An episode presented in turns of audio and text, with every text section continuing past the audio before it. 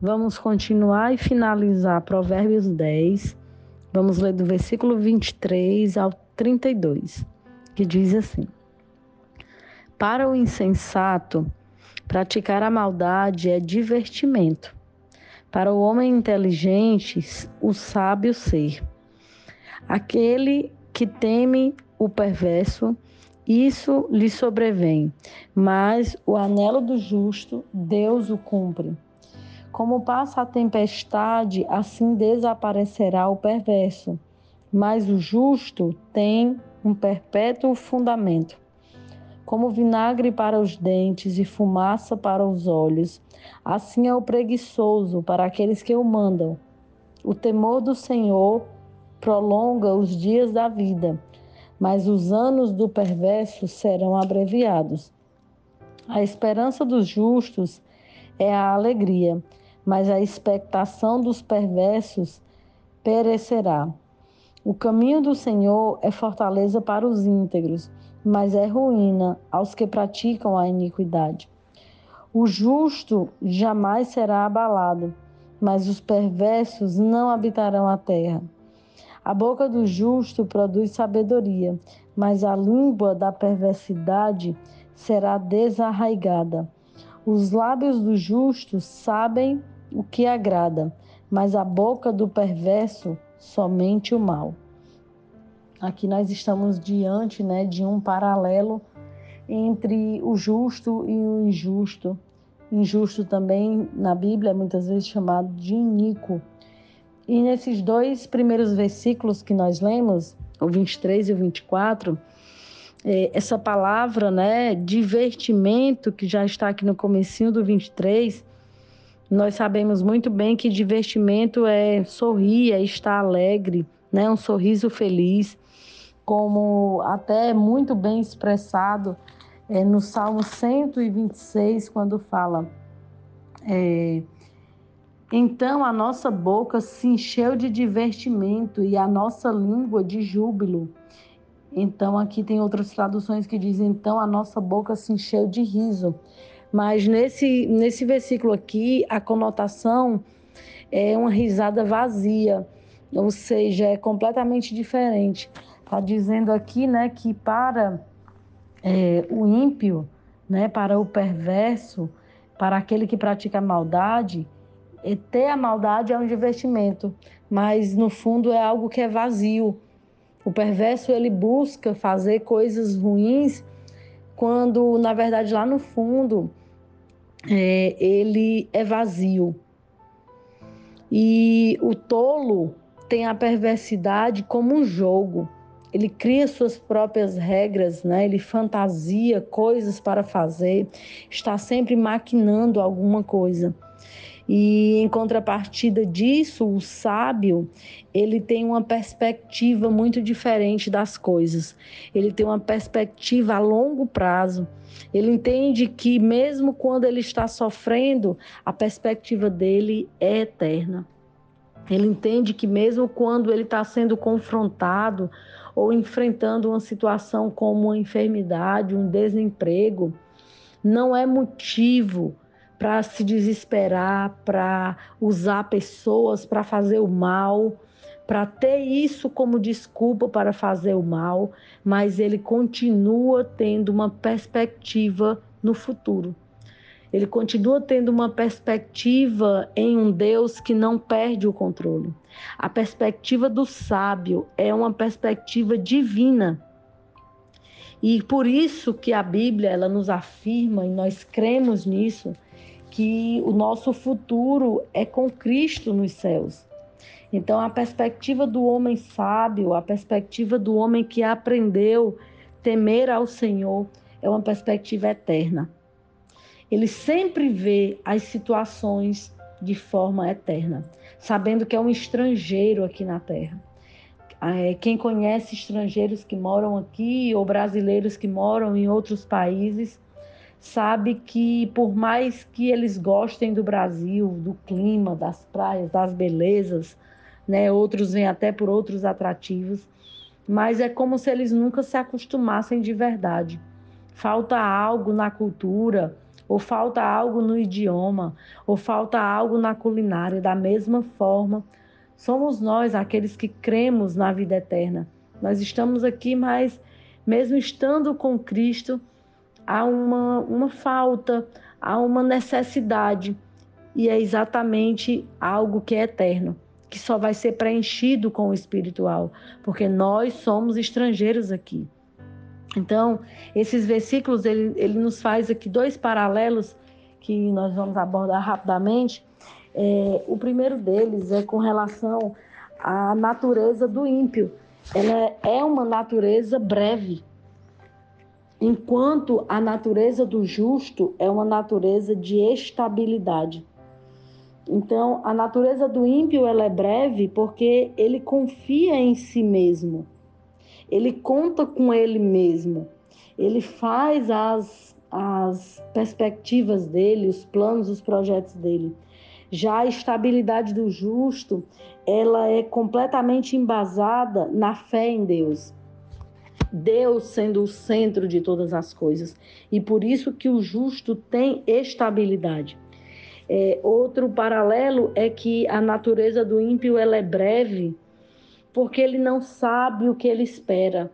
Então todo dia para ele é todo dia, todo caminho para ele tá bom. Tudo que vier é lucro. Ele não sabe o que ele espera.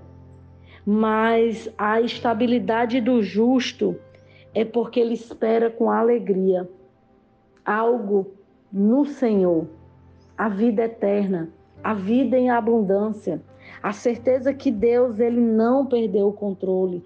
E aí no meio desses provérbios aonde ele está comparando o justo com o injusto, vem novamente a fala do preguiçoso, né? Vem novamente a fala dizendo que o preguiçoso ele é como vinagre para os dentes e fumaça para os olhos. É, quem, quem já provou aí né, alguns tipos de vinagre sabe que a gente sente algo no dente quando prova o vinagre puro.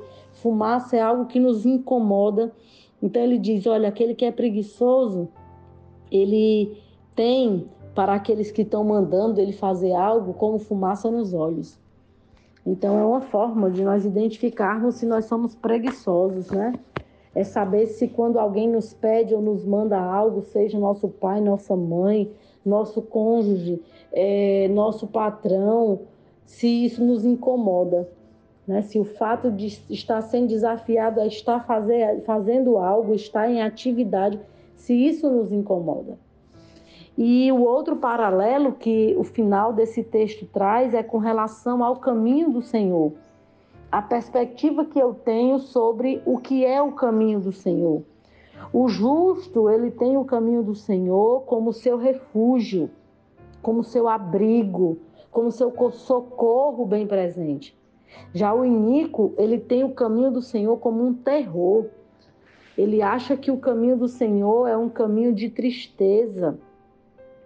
O iníquo, ele acha que o caminho do Senhor é um conjunto de regras, o qual elas são inacessíveis, elas não são possíveis de serem cumpridas e que esse conjunto de regras ele, ele vai é, fazer com que ele seja triste, ele seja é, tolhido de viver. Mas, na verdade, o, o sábio, né, o justo, ele, ele entende que o caminho do Senhor é a melhor opção. Ele não tem o caminho do Senhor como algo que é obrigatório para ele, como é algo que é uma moeda de troca. Eu faço, Deus me abençoa. Eu não peco, Deus cuida de mim. Não, não. O justo, ele entende que o caminho do Senhor, ele é a melhor opção. Por que ele é a melhor opção? Porque ele é a única opção. Ele é a opção que vai trazer paz, é a opção que vai trazer alegria, é a opção que vai trazer certeza, que vai fazer essa troca. O caminho do Senhor, ele troca a tristeza por alegria, ele troca a dúvida por certeza. O caminho do Senhor, ele troca o desespero pela paz que excede todo entendimento, mesmo quando eu estou lutando contra um câncer. Ele traz a paz que excede todo entendimento, mesmo quando eu estou desempregado e eu abro o meu armário e não tem nada. O caminho do Senhor para o justo, ele é a melhor opção porque ele traz o homem do mundo de trevas, aonde a busca pela luz, ela é até real. E ele coloca o homem em um mundo cheio de luz que vai resplandecer nessa geração corrupta e perversa. A, o caminho do Senhor, ele continua sendo o mesmo. Embora muitas coisas mudaram, a cultura mudou, né? a forma de atrair as pessoas ao evangelho até mudou, mas o caminho do Senhor ele continua o mesmo e a perspectiva de como nós entendemos isso faz toda a diferença nas nossas vidas. Porque o caminho do Senhor, ele nos leva para a vida eterna. Enquanto o caminho do Senhor para o ímpio vai levar ele somente para um juízo final, não. Para o justo, ele tem a certeza da vida eterna.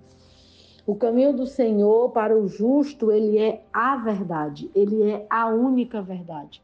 Enquanto para o ímpio, ele não passa de um engano. Ele diz: ah, não, isso não existe. Isso é utopia. Esse povo que vive seguindo esse caminho são tudo louco. Nos chamam muitas vezes até de hipócritas, porque tentamos viver algo que não é possível. Mas para o justo, o caminho do Senhor é possível sim. E nós vamos orar Senhor Deus e Pai, muito obrigado pela tua palavra. Muito obrigado pelo teu despertar, Senhor, em fazer com que nós entendamos que há uma diferença entre o justo e o injusto. E nós temos que escolher em qual lado nós estaremos, porque o teu caminho, Pai, ele é maravilhoso, ele é real, ele é como um pasto verdejante. Quem está em ti, Senhor, é como o salmista diz, é como uma árvore plantada aos ribeiros, que na estação certa dá o seu fruto. Pai, em nome de Jesus, que a tua justiça ela possa ser a nossa perspectiva. Que o teu reino, o teu caminho possa ser a nossa perspectiva. Que o Senhor perdoe os nossos pecados, as nossas falhas, as nossas limitações. E que o Senhor possa preencher o nosso ser, preencher a nossa vida com tudo que vem de ti. Afasta de nós pensamentos, afasta de nós pessoas, afasta de nós situações que nos afastem de ti, que te desagradem e nos faz, Senhor, segundo a tua vontade, nos faz entender, Pai, o teu querer para as nossas vidas e que nós possamos viver uma vida em abundância aqui na terra, mas sempre com a perspectiva que o nosso lugar é no céu. Muito obrigado por tudo, Senhor. Obrigado por essa semana que está terminando. Obrigado por tudo que o Senhor é, por tudo que o Senhor fez e por tudo que o Senhor ainda vai fazer por nós e por nossa família. Em nome de Jesus. Amém.